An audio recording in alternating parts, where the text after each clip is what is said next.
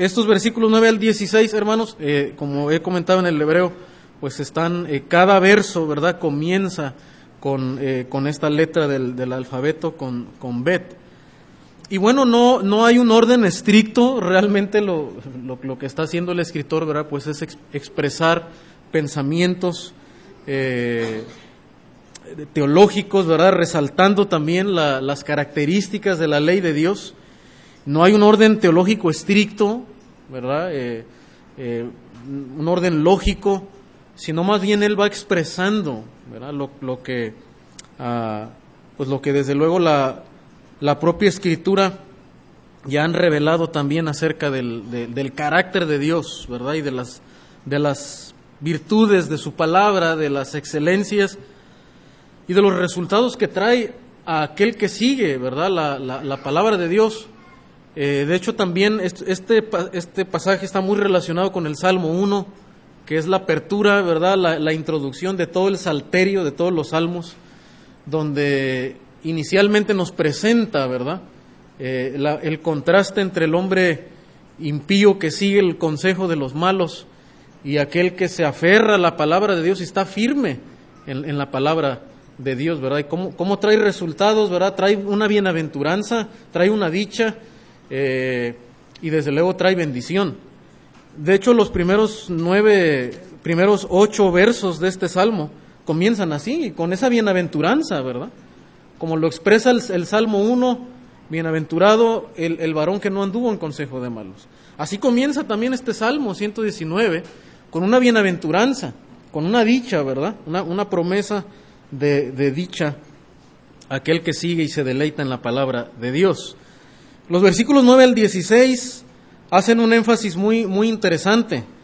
Primero, y, será el punto número uno, eh, lo que vemos aquí, hermanos, que su palabra resulta o, trae como resultado santificación, trae, eh, corrige la, la, vida del hombre, ¿verdad? corrige lo torcido en el hombre, eh, revierte los efectos de la caída del, del, pecado en el ser humano. Lo que nosotros llamamos teológicamente la santificación, la transformación del, del, ser humano. Inicia con una pregunta retórica, ¿verdad? ¿Con qué limpiará el joven su camino? Y la, y la respuesta es guardando su palabra, ¿verdad? Obedeciendo, reteniendo la palabra de Dios. Y así inicia un enfoque, hermano, resaltando la, la virtud, ¿verdad? Eh, transformadora, el, el, efecto transformador que tiene la palabra de Dios. Diríamos también el efecto purificador, ¿verdad? ¿Con qué limpiará?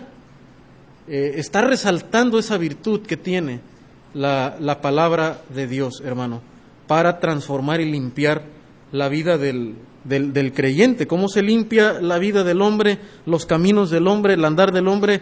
reteniendo y guardando la, la palabra de, del Señor. En estos eh, otros ocho versículos, hermano, cada, cada verso va nombrando y dándole un título a la, a la, ley del Señor. Aquí le llama la palabra. En el 10 le llama los mandamientos, dice, no me dejes desviarme de tus mandamientos. En el 11 le dice dichos.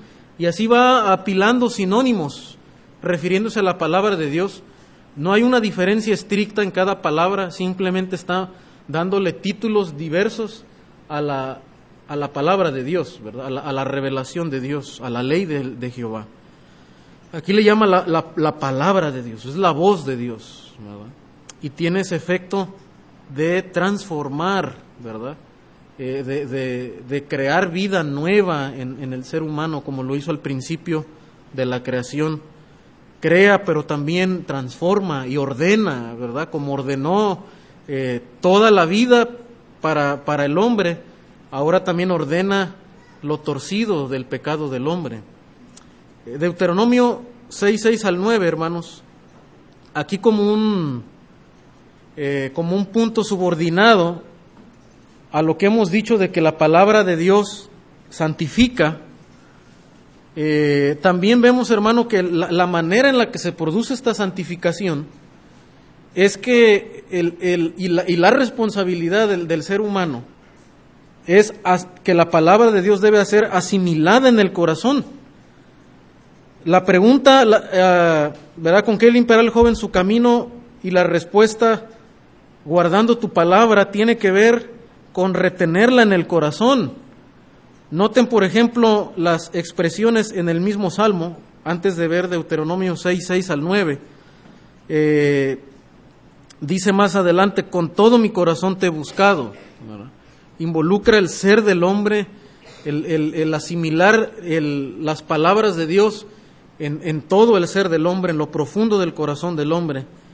Y luego más adelante en el 11 dice, en mi corazón he guardado tus dichos, ¿verdad? O sea, noten que la, interpretación, hermano, y esta es una, eh, una manera en la que usted y yo aprendemos, ¿verdad? Que cuando leemos la poesía hebrea, la, no hay, eh, ¿verdad?, un misterio aquí que descubrir en las líneas, simplemente hay que observar, porque el, el significado está en, el paralelismo, en las frases que, eh, que se repiten o que dan la misma idea. Eh, el paralelismo sinónimo, por ejemplo, acá dice, en mi corazón he guardado tus dichos. O sea, diríamos, ¿qué significa guardar tu palabra?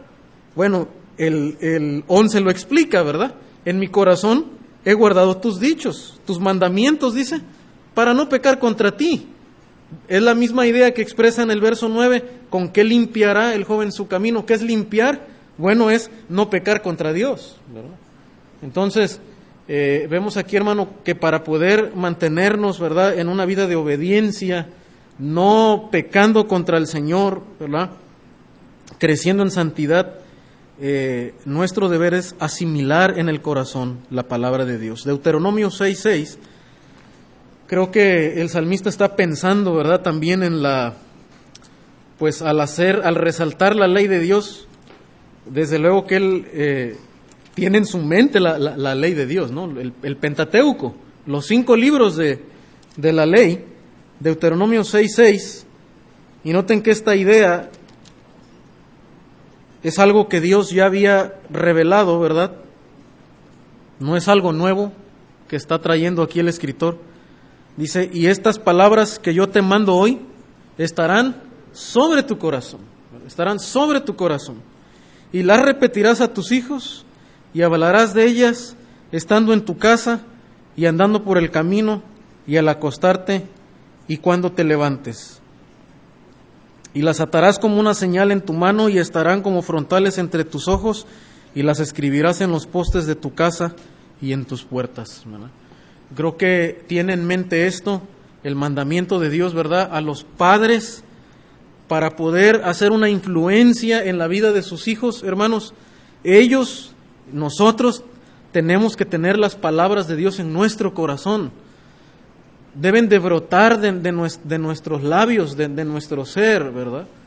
Entonces, eh, es la manera en la que podemos hacer influencia en, la vida de otros, en la vida de la familia, ¿verdad? La importancia para poder crecer en santidad es tener sus palabras en nuestro corazón. Y luego nos da, ¿verdad?, el, pasaje de Deuteronomio, pues una manera concreta, no algo abstracto, ¿verdad?, de tenerlas en el corazón, eh, guardarlas en el corazón. Pues la, manera concreta en la que ellos expresarían esto, hermanos, es hablando de, las palabras. Al tenerlas en el corazón, hablarían de ellas.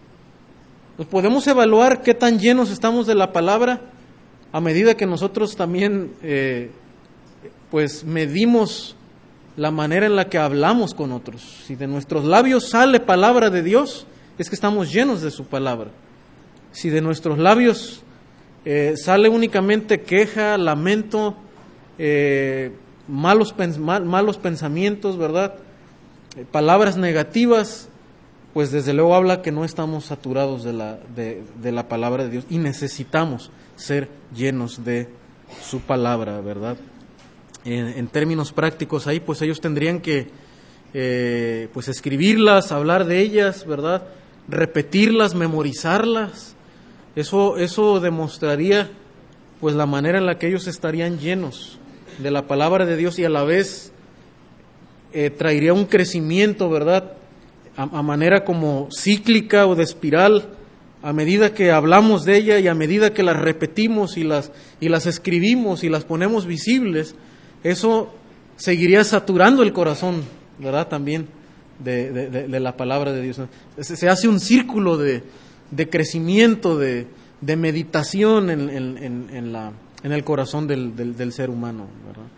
Entonces, eh, ahí está, hermanos. Su palabra produce santificación, pero nuestro deber es retenerla y asimilarla en el corazón. Es interesante, hermano, considerar los salmos, porque lo, los salmos nos muestran la manera la, en, en, la que se, se expresa el salmista, inspirado por Dios, y nos dan una pauta en la manera en la que nosotros debemos también hablar y relacionarnos con Dios. Y a, veces nosotros tenemos, eh, nos sorprenderían cosas, ¿verdad?, que, que, los autores dicen por nuestros prejuicios teológicos. Pero en verdad, hermanos, tenemos que aprender a ver, ¿verdad? Inclusive a orar con el salmista, hablar con Dios, ¿verdad? Como, como los salmistas hablan con Dios, ¿verdad? Porque están siendo dirigidos por, por el Espíritu. No, no, no están diciendo eh, cosas contrarias a la teología. Al contrario, acabamos de ver aquí cómo su, su pensamiento está enraizado en la, en la ley de Dios, en lo que Dios ya ha revelado. Digo esto porque eh, este, este salmo, hermano, involucra mucho del deber del hombre, ¿verdad? Mucho de lo que nosotros tenemos que hacer, pero también eh, el salmista clama, ¿verdad? Suplica, pide cosas eh, de Dios, ¿verdad? Para que Dios haga en su vida. Y hay este equilibrio, ¿verdad? En, en, en, la relación, en la relación con Dios.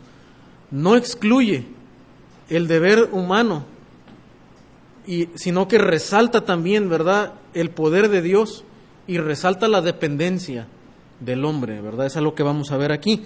Por ejemplo, en, y, aquí el, el, el, el punto subordinado es que la palabra debe ser asimilada en el corazón por parte de nosotros según lo que acabamos de ver aquí en el verso 9.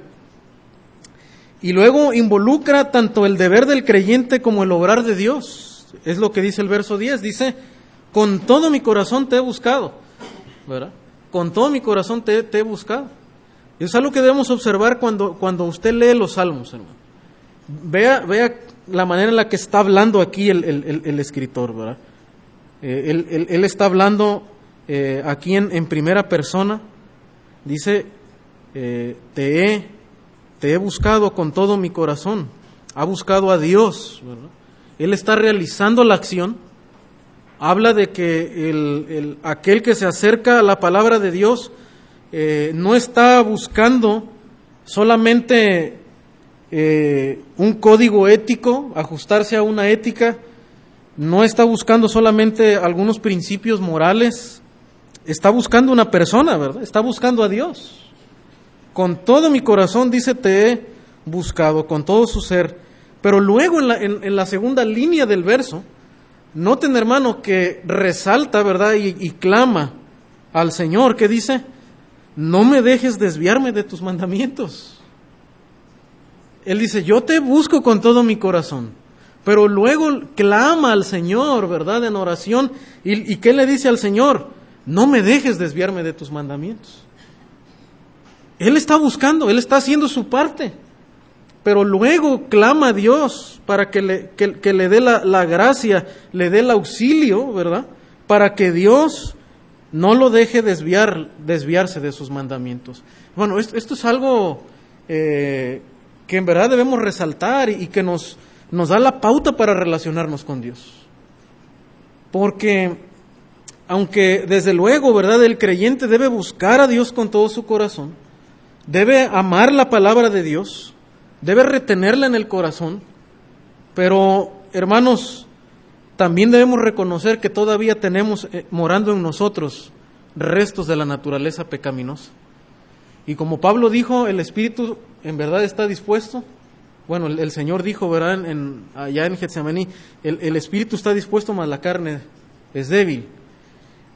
Y Pablo reconoce, ¿verdad?, que la mente también, ¿verdad?, el querer está en él, pero también eh, hay una ley, ¿verdad?, en los miembros.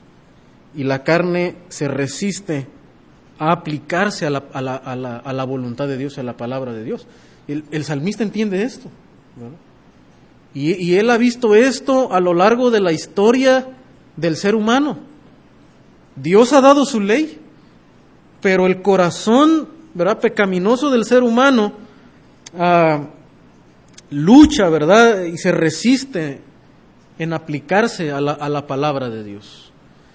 Por tanto, él entiende su propia condición, hermano, también de, de, de, incapacidad, aunque él ha buscado, ¿verdad?, con todo el corazón al, al, Señor, pero también depende de Dios y le dice al Señor, no me dejes desviarme de tus mandamientos. Hermano, este debe ser nuestro corazón. Cuando, vamos a la ley de Dios, no vamos en nuestra propia habilidad, nuestra propia uh, capacidad para obedecerla. Vamos con temor, vamos con temblor, dependiendo de Él. Que Él me revele su voluntad, que yo lo pueda encontrar a Él, pero que también, una vez que yo he visto la voluntad de Dios, también, hermano, orar que Él me ayude y me dé el querer como el hacer por su buena voluntad. Y, y, esto no está opuesto, hermano, ¿verdad? Uh, esto no, no rechaza la, el deber del hombre, no está dándole pie para que el hombre eh, se desatienda de obedecer la palabra de Dios. Al contrario, le da un sentido de dependencia, de humildad, ¿verdad? Eh, en, en, cuanto a su relación con, con el Señor, ¿verdad? Y, y, lo importante de su palabra. Entonces, noten, por ejemplo, que también en el versículo, en el versículo 10, ¿verdad? Lo menciona, pero también en el, en el 11, dice, en mi corazón he guardado tus, tus dichos, ¿verdad? Resalta el, el deber humano. Yo he guardado tus dichos. E, él está hablando de que él ha actuado en obedecer los mandamientos, pero también vemos la petición del salmista, ¿verdad? No me dejes desviarme de tus mandamientos. Y a lo largo del salmo lo hace, hermanos. Eh, de hecho, le, ahorita no hay tiempo, ¿verdad?, para ver todas las, las, las expresiones de dependencia que tiene el salmista, ¿verdad? Pidiéndole a Dios que Dios sea quien le ayude a él a obedecer. Yo, yo le, animo a, por ejemplo, esta noche, ¿verdad? Eh, empiece a leer todo el Salmo. Eh, en, en, la semana, ¿verdad? intente leer todo el Salmo y, y subraye y marque cómo el salmista, ¿verdad?, le pide a Dios que Dios le ayude a obedecer los aplicarse y a obedecer a la ley de, Jehová, ¿verdad? Esto va a aparecer a, a través de todo, de todo el Salmo. Entonces, y hermanos, esto también desde luego no es algo, no debe ser algo sorprendente porque cuando el Antiguo Testamento, ¿verdad? Eh, y desde luego en una, en una voz de esperanza, hermano, habla del nuevo pacto porque cuando vemos la historia de Israel vemos que Israel eh, quebranta el antiguo pacto, las, las leyes de, del Señor, ¿verdad? Israel eh, quebrantó el pacto del Señor. Y Dios dice, ustedes invalidaron mi pacto. Por tanto, ¿qué hace Dios? Promete un nuevo pacto, ¿verdad? A través de la venida de Cristo, de su muerte, el nuevo pacto en mi sangre. Y en este nuevo pacto, hermano, Dios se compromete a algo. Dios se compromete a darle un corazón nuevo a, a, a su pueblo, ¿verdad? Y aquel que cree en Jesucristo, quien entre en esa relación, con Él a través de, de Jesucristo, ¿verdad? A través de en, en, en, el nuevo pacto. Y Dios se compromete a todo aquel que está en Cristo darle un nuevo corazón. De tal manera que ese corazón estaría sensible, ¿verdad? Y dispuesto a obedecer la, la palabra de Dios. No como en el antiguo pacto, ¿verdad? Donde se, se, se ve la dureza y, resalta la dureza del, del, del, del corazón humano incapacitado para cumplir la ley del Señor. Jeremías 31, 36, ¿verdad? E, esta es una, hermano, cuando usted lee los profetas, ¿verdad? Y, le animo también a leer los profetas porque leer los profetas, ve uno la, las acusaciones de parte del profeta en cuanto al, al, la gravedad del pecado. Israel ha, ha llegado al colmo de la maldad. eh, se ha corrompido, ¿verdad? De, espiritualmente. Y, en verdad, eh, da, cuando uno lo lee, da tristeza ver, ¿verdad?, cómo, la maldad del ser humano llega a un, a un punto, ¿verdad?, de, de exageración, de, de desvirtuar la gloria de Dios, ¿verdad?, y la adoración a Dios. No muy alejado de lo que sucede hoy en día, ¿verdad? Pero eh, ver el nuevo pacto, hermano, es como una luz de esperanza, de, saber que Dios está prometiéndonos una nueva era, donde, donde el ser humano va a ser transformado y podrá eh, entrar en una relación de obediencia, ¿verdad?, con, el Señor. 31-36, noten, dice, así ha dicho Jehová. 31-36, ah, no, perdón. Dice, si faltaren estas leyes delante de mí, dice Jehová,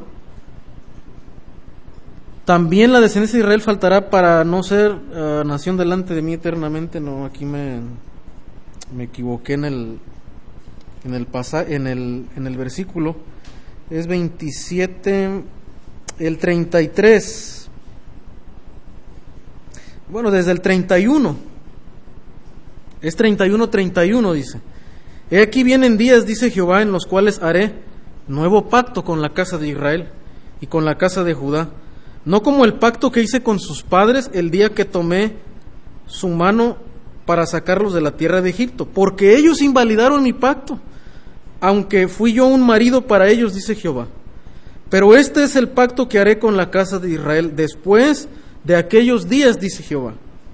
Daré, dice, mi ley en su mente y la escribiré en su corazón, ¿verdad? Aquí Dios promete hacerlo, noten la manera activa en la que Dios está Ah, hablando.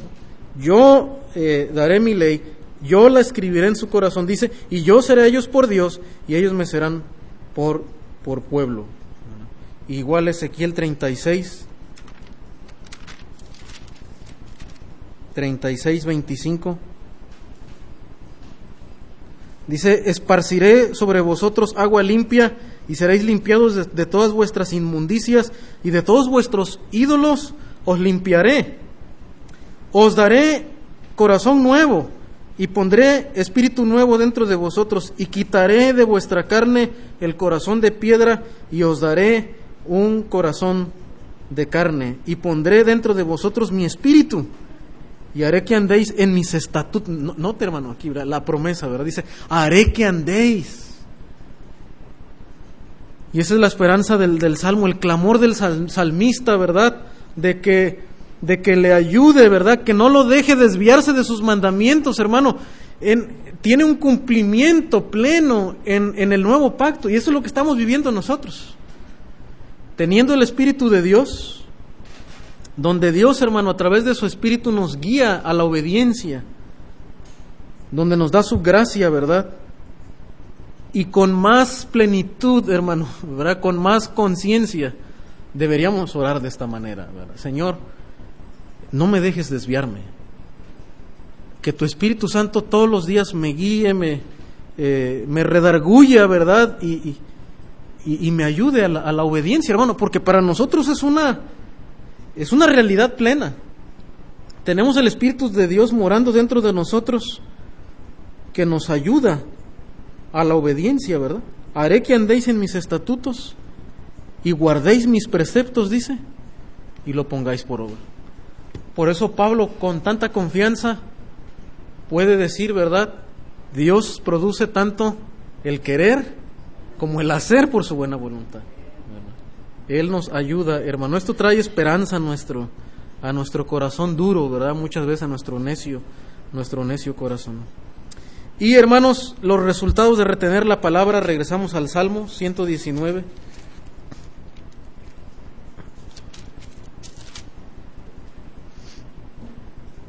Como hemos dicho, trae un, trae un efecto purificador.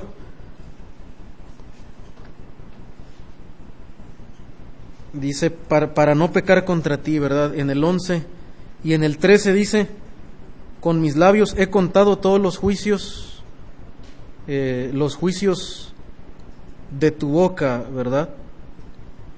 Luego, el Nuevo Testamento en 2 Timoteo 3:15, pues nos habla de que la palabra es útil para corregir, ¿verdad? para enseñar, para redarguir, para corregir, instruir en justicia, es la, la, santificación, ¿no? son los resultados de, del creyente reteniendo, meditando en la palabra de, de Dios. ¿verdad? Entonces, hermanos, ese es el, el efecto santificador, purificador de la palabra de Dios. Pero número dos, no solamente nos santifica, hermano, también nos, nos satisface. Eso es una de las eh, de veras maravillas que vemos en la, en la palabra, hermano, porque la palabra corrige, transforma, pero, pero también, hermano, penetra al alma, al corazón, de tal manera que afecta nuestras emociones. No solamente corrige la conducta, corrige los pensamientos incorrectos, ¿verdad?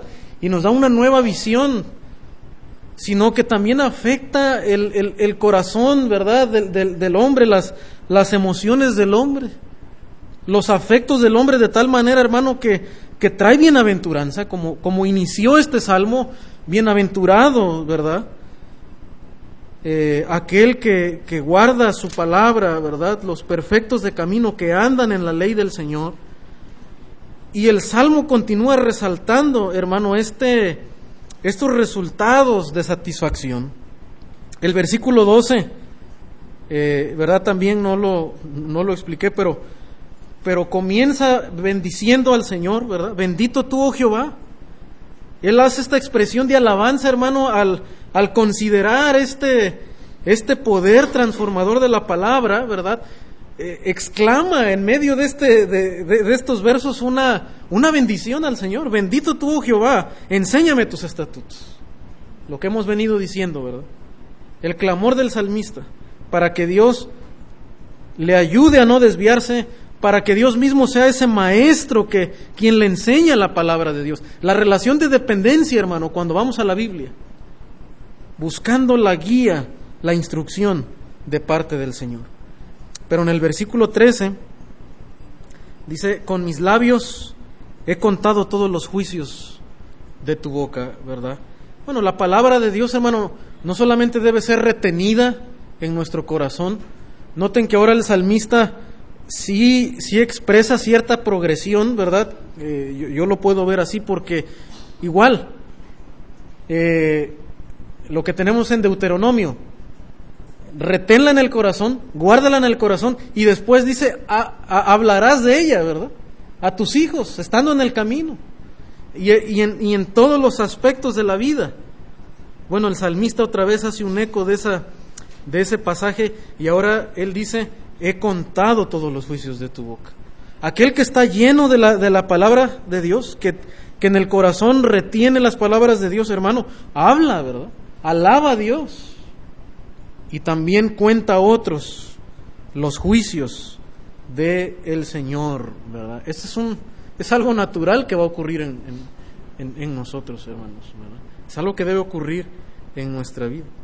Y el 14 resalta ahora sí ya cómo el meditar en la palabra, hermano, trae una, una satisfacción. Dice, me he gozado en el camino de tus testimonios. Me he gozado en el camino de tus testimonios. Bueno, el salmista a través de todo el salmo expresa ese deleite que trae la palabra, la delicia que trae la palabra, el gozo, dice, eh, me he gozado en el camino de tus testimonios, dice, más, más que de toda riqueza. Resalta el valor de la palabra de Dios, hermano, el deleite que trae sobre todo toda satisfacción que puede haber en esta vida. Eh, la satisfacción, desde luego, que traen las, las riquezas, ¿verdad? Porque la, la, riqueza en esta vida nos trae, nos trae cierto placer, ¿no es cierto? El, el, placer de comprar. Eh, se siente bonito, ¿verdad? Cuando uno va a una, una tienda y, y, este, y no nada más anda mirando, ¿verdad? Sino que trae dinero y, y compras, ¿verdad? Este, y, el placer de traer una, una bolsa, ¿verdad? De, una tienda y salir ahí con, con unos zapatos nuevos, ¿verdad? Y estrenar. Eso es un placer que Dios nos ha dado en esta vida y, y, es algo, algo bueno, ¿no? Y, y, desde luego tantas cosas que pueden traer las riquezas, ¿no? El, eh, las riquezas nos permiten tal vez pues lograr, lograr muchas cosas, ¿no? Tener ciertas posesiones, adquirir ciertas cosas y traen cierta satisfacción al alma del hombre, como Salomón diría, ¿verdad? Yo, yo probé de todo, yo disfruté de todo, ¿verdad? Gente que tal vez con, con capacidad económica han podido viajar por diferentes partes del mundo y eso es un placer bonito, ¿verdad? Y, y, y, que el Señor a algunos les da esa gracia, ¿no? De, poder tener y disfrutar de la riqueza. Y Salomón dice, este, pues ese es algo que Dios da, es un don de Dios. Y debemos alabar a Dios por eso, ¿verdad? Cuando, cuando el Señor nos permite disfrutar de, la, de los bienes de, esta vida. Pero el salmista dice, mira, aún por sobre todo ese deleite que traen las, las riquezas, ¿verdad? Eh, no se sabe quién, quién es el escritor, probablemente es alguien seguramente que también gozó de la riqueza como Salomón. Y él expresa, ¿verdad?, que él se ha gozado y le han sido más deleitosos y más placenteros el meditar en la palabra de Dios, hermano. Aún sobre el placer y, toda la satisfacción que nos podrían traer ah, pues los bienes materiales de esta vida, la Biblia lo excede, hermano, ¿verdad?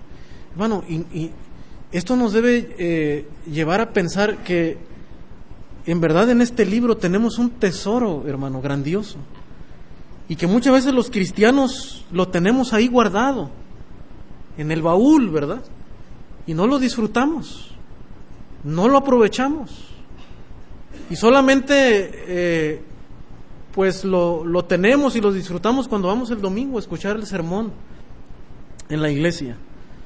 Pero de ahí en la semana, ¿verdad? Ese tesoro permanece ahí escondido. Y no lo estamos disfrutando. No lo estamos eh, saboreando en nuestro andar diario. Estamos perdiendo, hermano, la riqueza que es la palabra de Dios, ¿verdad? Y, muchas veces nos volvemos vacíos, nos volvemos vanos porque no estamos atesorando su palabra.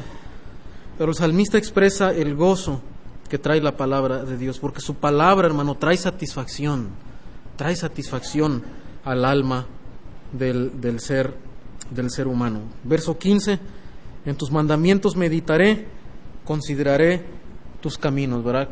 Y, nos da detalle de cómo, es esto de, de, retener en el corazón, de guardarla en el corazón. Bueno, ahora nos amplía, ¿verdad? Y nos da más detalle. ¿Cómo retenemos su palabra? Meditando en ellas. ¿Y qué es meditar? considerar, ¿verdad? Considerar, pensar, observar detenidamente, ¿verdad? Analizando, ah, reflexionando acerca de las verdades de Dios, ¿verdad? Y la Biblia, hermano, no, no, no, puede ser leída nada más así como un simple libro, como, como leer una historia, como leer una, eh, una telenovela o el horóscopo, ¿verdad? Y, y, ya buscar solamente una, una, frase que nos impulse, ¿verdad? Y nos dé ánimo para, para poder eh, vivir el, el, día de hoy. No, hermano, la, la, palabra de Dios debe ser considerada porque ella nos revela a Dios mismo. Y debemos detenernos a mirarla, ¿verdad? Porque ahí miramos a, Dios, miramos a Jehová, nos deleitamos en su carácter, ¿verdad? Observamos su, um, sus excelencias, las admiramos, Por eso debe, debe ser meditar, hermano, considerarlas como, como se considera, ¿verdad? Una, eh, una obra de arte, ¿verdad? Como consideramos la, la creación y, no nos cansamos de observarla, ¿no es cierto? Cuando usted va a un lugar, eh, a, un paisaje, a un, eh, a un lugar muy bonito de, la creación. Usted, usted puede quedarse ahí por largo tiempo mirando, deleitándose en la, en la belleza de ese lugar. Hermano, así debemos ir a la Biblia. Mirar, observar. Es así como, como en verdad, hermano, uno puede ser transformado. Mucha gente se pregunta por qué hay personas que leen la Biblia y y parece que no, no pasa nada, no hay transformación, siguen siendo las mismas personas. Bueno, no es porque la Biblia ha fracasado. El fracaso es porque nosotros nos hemos acercado de una manera inapropiada a la Biblia. ¿Cómo nos acercamos? Lo que dice el versículo 15. Hay que meditar, ¿verdad? Hay que observar, considerar, contemplar, ¿verdad? La persona de Dios, dice el salmista, con todo mi corazón te he buscado.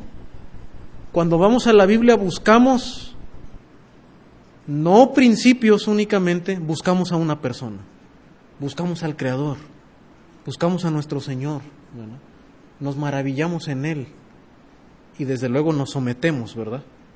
Porque al ver que es el Dios Creador, es el Señor, pues nuestra respuesta debe ser, Señor, ¿qué quieres que yo haga? Ayúdame a obedecer tus mandamientos. Es meditar, hermano, considerar. Y esto cambia el andar del hombre limpia los caminos del hombre, hermano, pero también trae un gozo inefable, ¿verdad? Trae un gozo pleno al alma del ser humano, ¿verdad? Versículo 16, otra vez, ¿verdad? Me regocijaré en tus estatutos, no me olvidaré de tus palabras, ¿verdad? Deleitarnos, hermano, esa debe ser nuestro deber en la palabra de Dios, ¿verdad?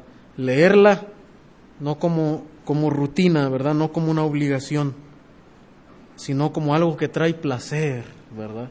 Como un manjar que, que disfrutamos y saboreamos. Así debe de ser su palabra en nosotros. Y luego, la meditación, hermano, también implica no olvidarse. ¿Qué quiere decir?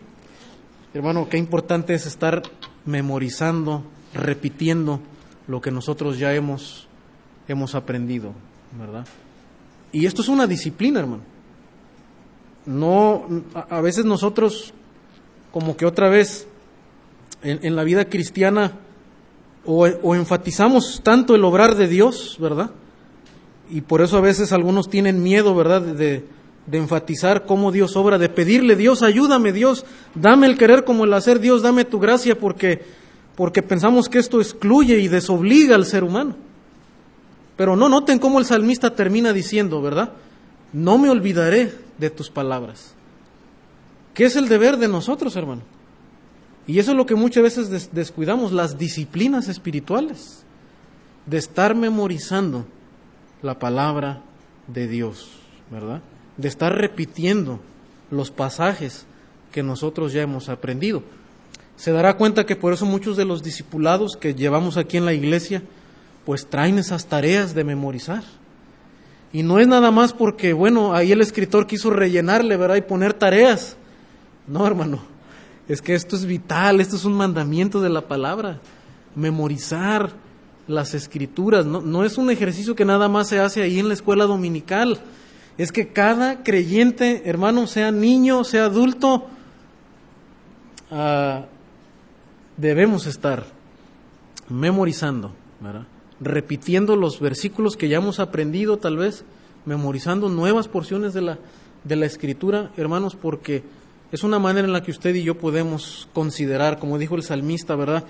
Aún en las vigilias de la noche. Esa ya mi, mi meditación. Bueno, el salmista no iba y sacaba los rollos, ¿verdad? Que estaban eh, ahí, ¿verdad? Y, no, ¿Qué, ¿qué estaba haciendo él? Estaba recordando, ¿verdad? Estaba trayendo a su memoria las palabras de la ley de Dios. Bueno, ese es el deber de nosotros, de la manera en la que nos regocijamos y deleitamos en su palabra.